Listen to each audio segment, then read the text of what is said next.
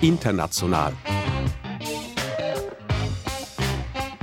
Eine Sendung von Martin Fritz.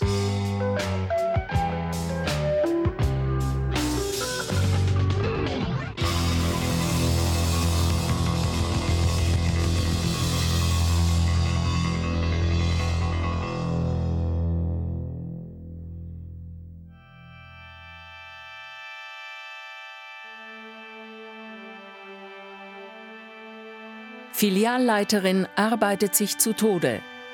Mehr Tote durch Überarbeitung. Karoshi, wenn Arbeit tötet.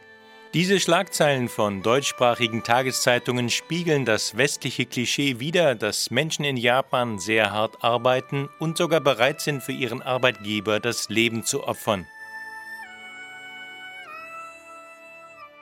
Aber die Zeiten haben sich geändert. Japans Arbeitnehmer und Arbeitnehmerinnen schuften sich nicht mehr gedankenlos zu Tode.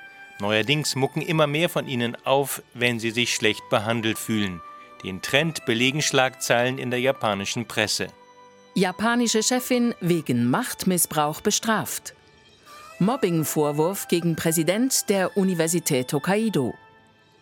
Arbeiter verklagen Unternehmen nach Mobbing durch Vorgesetzte. Immer mehr Japaner wollen sich nicht mehr herumkommandieren, beschimpfen und herabwürdigen lassen, wie es bisher in vielen Unternehmen gang und gäbe war.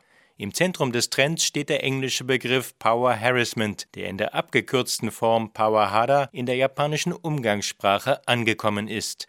Er lässt sich am besten als Mobbing durch Vorgesetzte übersetzen. Was damit konkret gemeint ist, verstand ganz Japan, als vor knapp drei Jahren ein heimlicher Tonmitschnitt einen eklatanten Fall von Pawahara bekannt machte. Die Aufzeichnung dokumentierte, wie die Parlamentarierin Mayuko Toyota ihren Büroleiter massiv malträtierte. Du Glatzkopf, schreit sie ihn an. Er entschuldigt sich, aber sie brüllt falsch, falsch. Die 42-jährige Politikerin sitzt auf dem Rücksitz und ihr Mitarbeiter am Steuer. In ihrer Wut schlägt sie ihm während der Fahrt mit der Handtasche auf Kopf und Gesicht.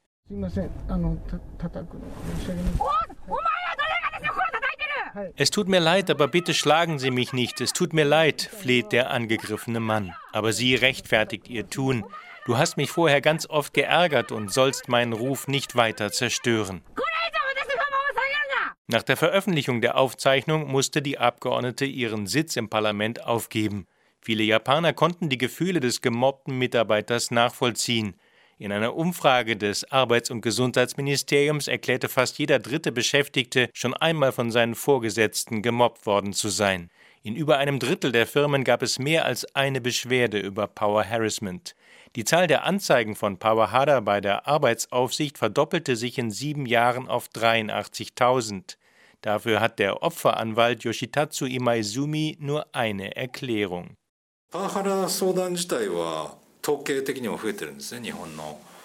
Die vielen Beschwerden deuten auf ein wachsendes Bewusstsein bei den Arbeitnehmenden hin, dass Power Harassment ein Unrecht ist. Und es bleibt nicht nur bei Beschwerden. Immer mehr Japanerinnen und Japaner ziehen vor Gericht und verklagen ihren Arbeitgeber, weil sie sich schlecht behandelt fühlen. Meistens kommt es dann zu außergerichtlichen Vergleichen zugunsten der Opfer. Es sieht also ganz so aus, als ob Japans Arbeitnehmer ihre Rolle als gehorsame Arbeitssklaven abschütteln und eine menschliche Arbeitsatmosphäre durchsetzen. Zu diesem Schluss kommt auch Geschäftsführerin Kumie Inoue vom Gewerkschaftsverband Rengo. Bis vor einiger Zeit haben die Leute still gelitten und ihren Job aufgegeben.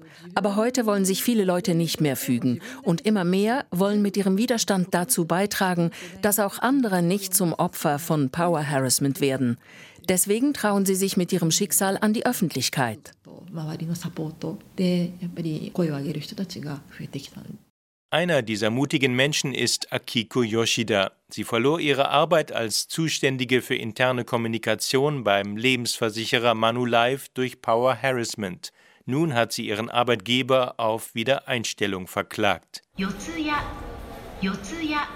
Das Treffen mit Akiko Yoshida findet im Büro ihres Anwalts in der Nähe des Tokyoter S-Bahnhofs Yotsuya statt. Die sympathische Frau mit Kurzhaarschnitt macht einen selbstbewussten und energischen Eindruck und sieht jünger aus als ihr Alter von 52 Jahren, obwohl das Mobbing von zwei Vorgesetzten ihre Gesundheit lange beeinträchtigt hat. Im Oktober 2016 begann sie bei Manulife zu arbeiten. Bald darauf schossen sich ihr Chef und dessen Vorgesetzter auf sie ein.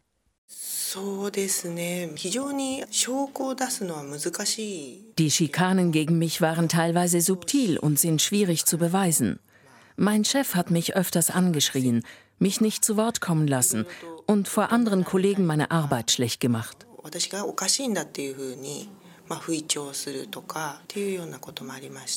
Zuerst wusste Frau Yoshida nicht, warum das passierte und wie sie damit umgehen sollte. Dann strengte sie sich in ihrer Arbeit doppelt an und entschloss sich, im Fitnessclub Muskeln aufzubauen, um sich körperlich und damit auch seelisch stärker zu fühlen. Doch die fortgesetzten Angriffe ermüdeten sie und nahmen ihr am Ende die Lebensfreude. Bald konnte sie keinen Satz mehr schreiben und musste mit der Arbeit aufhören. Aber danach kam es noch schlimmer. でまあ半年休職して元気になったと心療内科のお医者さんですね nach einem halben Jahr Arbeitspause und Therapie hat mich der Arzt des Unternehmens gesund geschrieben und mir empfohlen, nicht mehr unter meinem bisherigen Chef zu arbeiten. Aber man hat mir dann gesagt, es gäbe keine andere Stelle für mich und ich solle erst mal zu Hause bleiben und mich firmenintern bewerben, wenn eine neue Stelle ausgeschrieben wird. Dabei hatte ich gar keinen Zugang mehr zu unserem Netzwerk. Diese Ausgrenzung habe ich als das schlimmste Pavahara empfunden. Von diesem Schock ist meine linke Gesichtshälfte auf einen Schlag total dick geworden.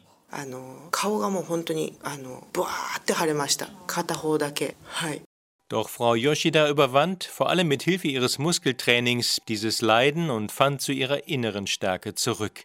Sie hätte aufgrund ihrer Qualifikationen problemlos in einem anderen Unternehmen Arbeit finden können, aber sie entschloss sich zum Kämpfen. Sie hat Manulife auf die Rückkehr zu ihrem Arbeitsplatz und die nachträgliche Zahlung des entgangenen Gehalts verklagt. Ihr Anwalt Imaizumi ist zuversichtlich, die Klage zu gewinnen. Das Unternehmen begründet die Kündigung damit, dass sie ein Jahr lang nicht gearbeitet hat. Aber zwei Ärzte haben ja nach sechs Monaten gesagt, dass sie arbeitsfähig sei. Daher zielt unsere Strategie darauf ab, die Kündigung als nicht rechtmäßig aufzuheben. Der Begriff Power Harassment ist relativ neu. Erfunden hat ihn die Sozialpsychologin und Unternehmerin Yasuko Okada vor knapp 20 Jahren. Ihre Start-up-Firma organisierte damals Dienstleistungen für berufstätige Mütter und beriet Frauen, die sich am Arbeitsplatz sexuell belästigt fühlten. Aber bald beschwerten sich männliche Angestellte bei ihr, erzählt Frau Okada, dass auch sie einer Art von Belästigung ausgesetzt seien.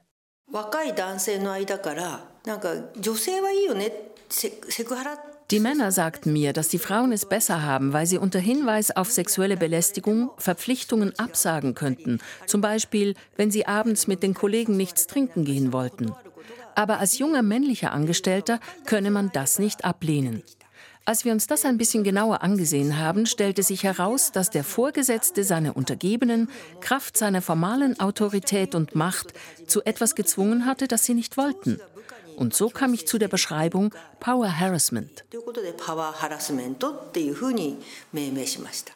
Der Begriff entstand wohl nicht zufällig in Japan. Einerseits bemühen sich japanische Unternehmen zwar traditionell darum, bei Entscheidungen einen Konsens zu finden, den alle mittragen können. Für dieses Nemawashi nimmt man sich viel Zeit. Andererseits werden die Japaner aber früh dazu erzogen, ihre individuellen Interessen der Gruppe unterzuordnen und Befehlen zu gehorchen. Man übergeht die Beschwerden von Einzelnen und respektiert autoritäres Verhalten. Daher bringt das Konzept von Power Harassment eine moderne Dimension in die traditionelle Arbeitswelt hinein. Der US-Psychiater Arthur Kleinman spricht von der Gewalt des Alltagslebens, Frau Okada definiert Power Harassment konkreter als die Verschlechterung der Umgebung eines Arbeiters oder die Verunsicherung des Arbeitnehmers bezüglich seiner Beschäftigung durch Reden und Verhaltensweisen, die seine Person und Würde verletzen, und zwar auf eine kontinuierliche Art und Weise, die über den angemessenen Rahmen der ursprünglichen Pflichten hinausgeht, Kraft jemandes Macht.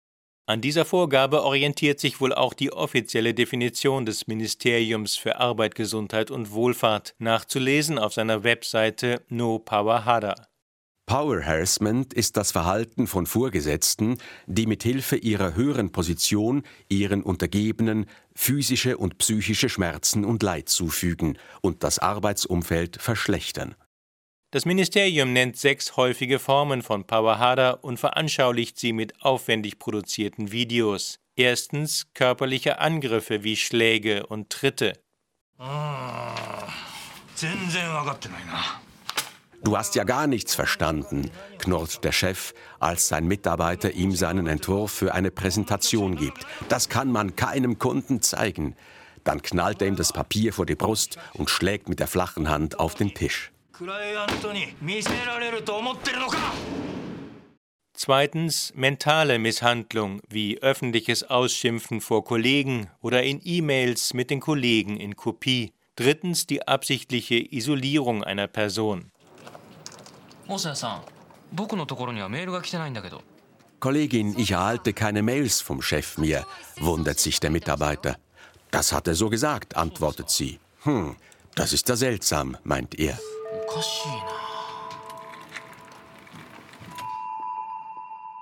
Viertens gezielte Überlastung durch überzogene Anforderungen. Fünftens die Zuteilung von Aufgaben, die den Untergebenen in seiner Qualifikation unterfordern oder von der ursprünglichen Beschäftigung stark abweichen.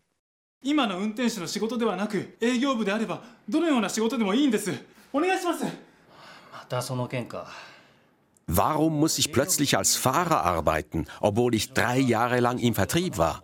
beschwert sich ein Mitarbeiter, worauf der Chef antwortet, Schon wieder machst du Ärger. Du gehörst nicht in den Vertrieb. Das musst du für die Firma tun.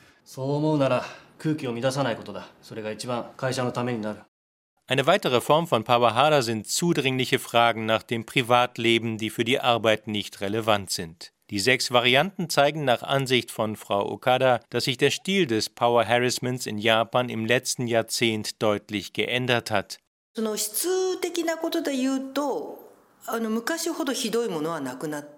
Im Vergleich zu früher sind die einzelnen Fälle nicht mehr so brutal. Zum Beispiel haben Vorgesetzte früher mit Sachen nach ihren Untergebenen geworfen oder sie am Kragen gepackt.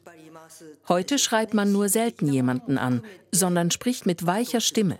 Aber die inhaltliche Aussage ist bösartig und hinterhältig. Das Phänomen ist so eklatant geworden, dass das Parlament im Mai vergangenen Jahres das Arbeitsgesetz verschärfte. Die Unternehmen sollen Beschwerden gegen Power Harassment ernst nehmen und vorbeugende Maßnahmen ergreifen. Parallel unterstützte die Regierung ein neues Übereinkommen der Internationalen Arbeitsorganisation ILO gegen Machtmissbrauch durch Vorgesetzte. Mit dieser breit angelegten Strategie verfolgt das Arbeits- und Gesundheitsministerium mehrere Ziele, wie die zuständige Beamtin Yuriko Marumo erläutert. Einerseits möchten wir verhindern, dass Arbeitnehmer wegen Pavahara ihre Arbeit verlieren, kündigen oder erkranken. Auch die Produktivität sinkt dadurch. Das möchten wir nicht. Andererseits liegt es im Interesse der Arbeitgeber, dass ihr Unternehmen in Zeiten von Personalmangel nicht an Attraktivität verliert. Die Frage nach den Ursachen des Widerstandes gegen Pawahada beantwortet die Beamtin ausweichend. Das könnten lange Arbeitszeiten oder schlechte Kommunikation mit den Mitarbeitern sein. Dagegen betrachtet die deutsche Japan-Wissenschaftlerin Barbara Holthus das Gesetz gegen Power Harassment als Anzeichen einer langfristigen gesellschaftlichen Entwicklung. Die Befugnisse der Gruppe, die stärkste soziale Einheit in Japan, werden beschnitten und die Rechte des Einzelnen mehr geschützt.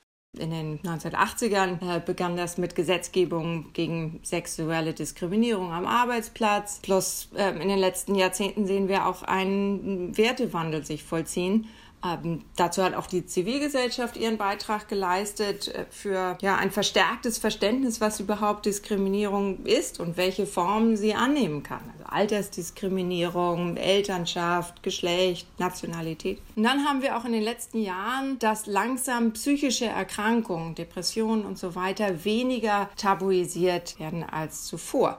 Und da Power Harassment auch zu diesen Erkrankungen führen kann, ist auch das, denke ich, eine wichtige Entwicklung. Aber warum nimmt die Zahl der Beschwerden neuerdings stark zu? Diese konkrete Tendenz erklärt die Japanologin, Vizepräsidentin am Deutschen Institut für Japanstudien in Tokio, mit der grundlegenden Abkehr der japanischen Unternehmen von der früher üblichen Beschäftigung auf Lebenszeit. Also dieses bis in die 90er, Anfang der 2000er Jahre Ideal der Langzeitanstellung oder lebenslangen Anstellung, nachdem das weggefallen ist, hat sich das Zugehörigkeitsgefühl zur Firma, bei der man angestellt ist, sehr stark verringert. Und insofern auch die emotionale Hürde, gegen Misshandlungen, gegen Mobbing vorzugehen. Diese emotionale Hürde bestand früher darin, dass ein Japaner sein Unternehmen als seine Familie betrachtete. Daher durfte ein Vorgesetzter seine Untergebenen behandeln wie der strenge Vater seine Kinder. Sie gehorchten, weil es eine andere Zuwendung gab, wie die Soziologin Kumiko Nemoto von der Universität für Auslandsstudien in Kyoto erläutert. Power harassment really has been a part of Japanese management system for a long time. Power Harassment gehört seit langer Zeit zum japanischen System des Managements. Dieses System ist sehr autoritär und basiert auf Hierarchie, die vom Prinzip der Seniorität gestützt wird. Die Idee dahinter ist, dass man sich dem Unternehmen hingibt, weil man auf Lebenszeit beschäftigt wird. Also leistete man zum Beispiel viele unbezahlte Überstunden. Es war eine Art von Austausch oder Geschäft. Also sich selbst zu opfern gehörte zum Brauch dieser Organisation. So sacrificing yourself it was a big part of the organizational custom. Diesen Sozialvertrag haben die Unternehmen selbst gebrochen, indem sie immer mehr Mitarbeiter auf Zeit beschäftigen. Der Anteil der Temporärangestellten hat sich seit dem Wirtschaftswunder der 1980er Jahre auf fast 40 Prozent aller Arbeitsplätze mehr als verdoppelt. Zugleich ist der Leistungsdruck auf die Manager stark gestiegen. Die schrumpfende Bevölkerung in Japan bremst ihre Geschäfte, Deswegen verkaufen viele Unternehmen ihre Waren und Dienste mehr im Ausland. Dort bläst ihnen der kalte Wind des globalen Wettbewerbs ins Gesicht. Damit kämen viele Manager nicht gut klar, meint die Soziologin. There's a huge economic pressure to cut the labor cost um, and also increase the profits. Es gibt einen starken wirtschaftlichen Druck, die Personalkosten zu senken und die Gewinne zu erhöhen. Aber die Firmen können keine Festangestellten entlassen und die Erträge aus dem Nichts steigern. Dieser Stress macht die Manager verwundbar und überfordert sie. Statt mit ihren Untergebenen effektiv zu kommunizieren, greifen sie auf die alten Muster zurück und schreien sie an oder reagieren emotional auf ihren eigenen Stress. Dadurch entstehen mehr Mobbing-Situationen. Dazu muss man wissen, der traditionelle Zweck von Privatunternehmen besteht in Japan darin, Arbeitsplätze zu schaffen und zu erhalten. Daher sind die Mitarbeiter vor Entlassung gesetzlich gut geschützt. Also greifen manche Firmen zum Mobbing von oben, um Leute loszuwerden. Das Paradebeispiel dafür liefert die japanische Tochtergesellschaft des US-Konzerns IBM. Eines ihrer Opfer ist der Finanzanalyst Toshiyuki Moriya, Mitte 50. Im Büro der firmeninternen Gewerkschaft beklagt sich der schweigsame Mann über das erlittene Power Harassment, ohne starke Gefühle zu zeigen. Dabei hatte ihm IBM Japan übel mitgespielt. In den vergangenen acht Jahren kürzte man ihm viermal das Gehalt, dadurch schrumpfte sein Verdienst um insgesamt 40 Prozent. Auch seine frühere Arbeit darf er nicht mehr ausüben. Aber Modia will sich nicht unterkriegen lassen.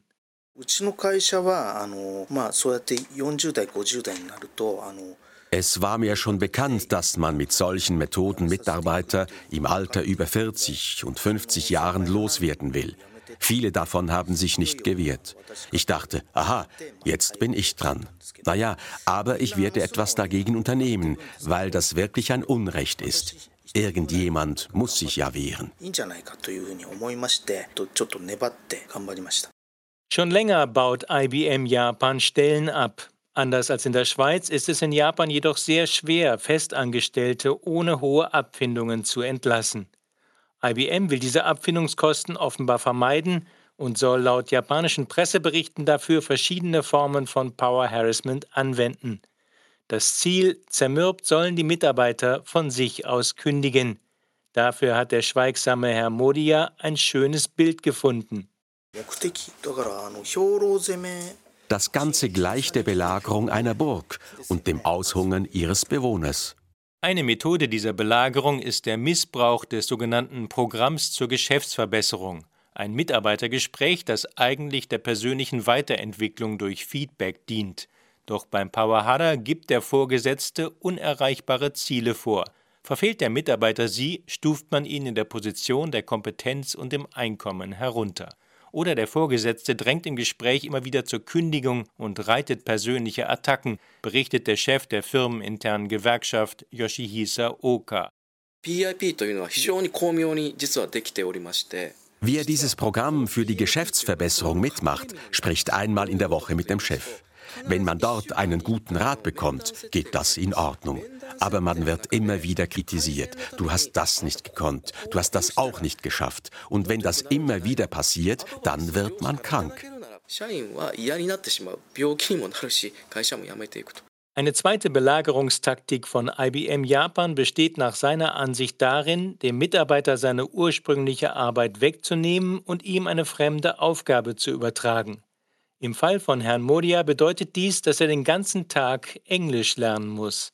Wie das bei den Betroffenen ankommt, beschreibt Gewerkschaftschef Oka so. Die meisten sind ja stolz auf ihr Können. Wenn IBM sie dann ohne ihre Arbeit am Schreibtisch sitzen lässt, können die meisten das nicht lange aushalten. Entweder sie verlassen die Firma bald selber oder sie werden krank. Besonders wenn auch noch die Kollegen sagen, der kann ja sowieso nichts. Davon wird man psychisch auch sehr belastet.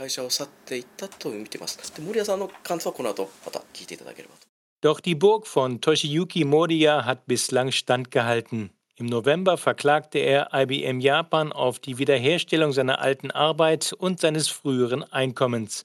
Zuvor war er in die Firmengewerkschaft eingetreten. Seitdem hat das Power Harassment deutlich abgenommen weil Gewerkschafter einen gesetzlichen Schutz genießen, wie Gewerkschaftschef Oka erläutert.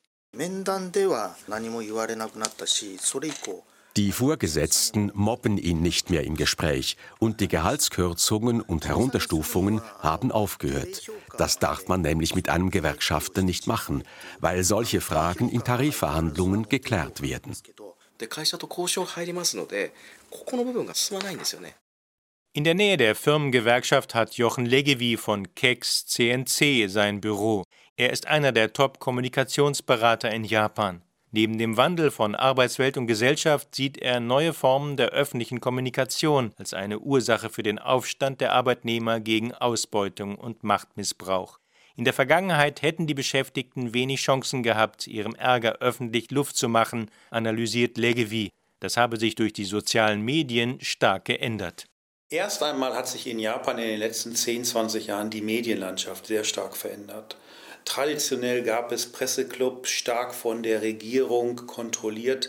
Heute spielen Twitter und Facebook oder hier in Japan gibt es Line eine große Rolle.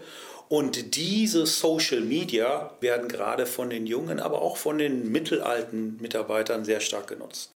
Früher konnte man seinem Chef nicht direkt sagen oder auch nicht zur ähm, Personalabteilung gehen, ich bin unsittlich angefasst worden oder es hat Power Harassment gegeben. Das kann man aber heute ganz einfach anonym in einem sozialen Medium hinterlegen. Und damit ist es in der Welt und damit wird es ganz schnell zu einem Reputationsrisiko fürs Unternehmen. Dadurch hat Power Harassment für die Unternehmen Konsequenzen weit über den Einzelfall hinaus. Dann wird man als Bulaku Kaisha, als schwarzes Unternehmen abgestempelt, das viele Arbeitskräfte meiden werden. Dieser Ruf gefährde die Zukunft des Unternehmens, weil gute Arbeitskräfte wegen der alternden Gesellschaft extrem knapp geworden seien, betont der Kommunikationsberater. Hier in Japan gibt es einen Kampf um die besten Mitarbeiter. Quantitativ, weil wir hier in Japan Vollbeschäftigung haben, in manchen Bereichen wie Logistik oder Handel fehlen sogar Leute, aber vor allen Dingen qualitativ. Die Unternehmen sind auf der Suche nach den besten Mitarbeitern. Und wenn man dort Negativschlagzahlen durch Power Harassment produziert, ist man in den Augen von potenziellen Mitarbeitern nicht attraktiv. Das gilt für junge Leute, die frisch von der Universität kommen, aber das gilt natürlich auch für ältere, die den Job wechseln. Es liegt also im Interesse eines Unternehmens, dass seine Vorgesetzten nicht mobben. Weiteren Druck übt das neue Gesetz aus, dessen Richtlinien demnächst in Kraft treten. Das Ergebnis ist bereits sichtbar. Eine wachsende Zahl von Firmen versucht durch vorbeugende Maßnahmen, das Arbeitsklima zu verbessern und Rückfälle in alte Verhaltensweisen zu verhindern. Dafür richten sie interne Anlaufstellen für Beschwerden ein und schulen ihre Manager mit Führungsaufgaben in externen Seminaren. Diese Entwicklung führt uns wieder zurück zu Frau Okada, die dem Power Harassment seinen Namen gab. Im Tokioter Stadtteil Kanda im fünften Stock eines Bürogebäudes sitzt Kuore C Cube, das Unternehmen von Frau Okada. Die Firma veranstaltet Aufklärungsseminare über Pawahara für Manager. Die inzwischen 65-jährige Okada unterrichtet immer noch selbst und könnte noch mehr Schulungen und Coachings anbieten, so groß ist die Nachfrage. Größere Unternehmen buchen bei uns schon länger vorbeugende Seminare. Aber seit dem neuen Gesetz beginnen auch kleine und mittlere Unternehmen und dazu Schulen, Spitäler und Behörden Maßnahmen zu ergreifen. Die Teilnehmer wollen nicht nur erfahren, wie sie alles richtig machen, sondern sie wollen auch lernen, wie man sich und seine Führungshaltung verbessern kann. Bei ihren Schulungen achtet die Expertin darauf, dass die Unternehmen nicht nur Mobbing vermeiden, sondern ihren Arbeitsstil generell in Richtung Offenheit und Transparenz verbessern. Wenn ein Unternehmen nur Zwang ausübe, könne es im heutigen Wettbewerb der Ideen nicht mehr mithalten, meint Okada. Das Wichtigste ist, dass Innovationen ermöglicht werden. Diejenigen, die Pavahara ausüben, sind ja die Leute, die von den altmodischen Methoden besessen sind. Sie haben Angst vor Neuem und Fremden und können Änderungen nicht akzeptieren. Das verhindert Diversität im Unternehmen und damit Innovation und Erneuerung. Ein positives Beispiel für einen ausgewogenen Umgang mit Mobbing von oben liefert die Verwaltung der Präfektur Kanagawa in Yokohama, vergleichbar mit einer Kantonsverwaltung. Dort hatte ein Beamter als Folge von Power Harassment Selbstmord begangen. Darauf startete die Behörde eine Umfrage und fand im Januar heraus, dass jeder vierte Mitarbeiter schon einmal Power Hada erlebt hatte. Mit einem solchen Ergebnis hatte Vizepersonalchef Makoto Masuda nicht gerechnet. Wir dachten, so etwas kommt nur in Unternehmen vor. Daher hat uns die Zahl 23 Prozent, ehrlich gesagt, sehr erschreckt. Am häufigsten haben die Betroffenen psychische Angriffe wie Drohungen, Verleumdungen und Beleidigungen als Pavahara-Formen genannt. An zweiter Stelle klagten sie über zu viel oder zu wenig Arbeit. Nun will die Präfekturbehörde Konsequenzen ziehen und dabei alles richtig machen. Also engagierte man eine Gruppe von neutralen Experten. Sie erarbeiten Anti-Pawahada-Maßnahmen, die einerseits die Mitarbeiter schützen und andererseits die Manager in ihren Führungsmöglichkeiten nicht zu stark einschränken. Der Personalverantwortliche Masuda stellt klar, was für ihn Vorrang hat. Wir müssen sehr vorsichtig sein. Es gibt sicher Fälle, wo Mitarbeiter übersensibel auf ihren Chef reagieren. Aber im Prinzip wollen wir den Standpunkt der Opfer einnehmen. Wenn wir schnell handeln sollen, dann handeln wir schnell. Denn Pavahara betrifft nicht nur Täter und Opfer, sondern vergiftet das gesamte Klima am Arbeitsplatz und wir verlieren gute Mitarbeiter. Das Ganze ist für die Behörde nicht produktiv. Natürlich sind über Nacht keine Wunder zu erwarten. Die Täter sitzen aufgrund ihrer Machtposition von vornherein am längeren Hebel und genießen meist die Unterstützung der nächsthöheren Führungsebenen. Oft haben diese Chefs selbst einen Täter in die Position befördert, auf der man Untergebene quälen kann, und sie beschützen die Mobber, um nicht für ihre Entscheidung kritisiert zu werden. Daher ändere das Gesetz gegen Power Harassment das Machtgefälle zwischen Tätern und Opfern nur bedingt, gibt die Japanologin Holthus zu bedenken. Es sind erste Schritte vielleicht, äh, dass jetzt die Personalabteilung tatsächlich jemanden haben, der also die Ansprechperson dann auch ist für Fälle von Power Harassment, dass das also etabliert wird, dass es da eine Anlaufstelle gibt. Und das ist schon mal der erste Schritt. Ähm, und es ist vorformuliert, wie dann äh, solche Fälle zu handhaben sind.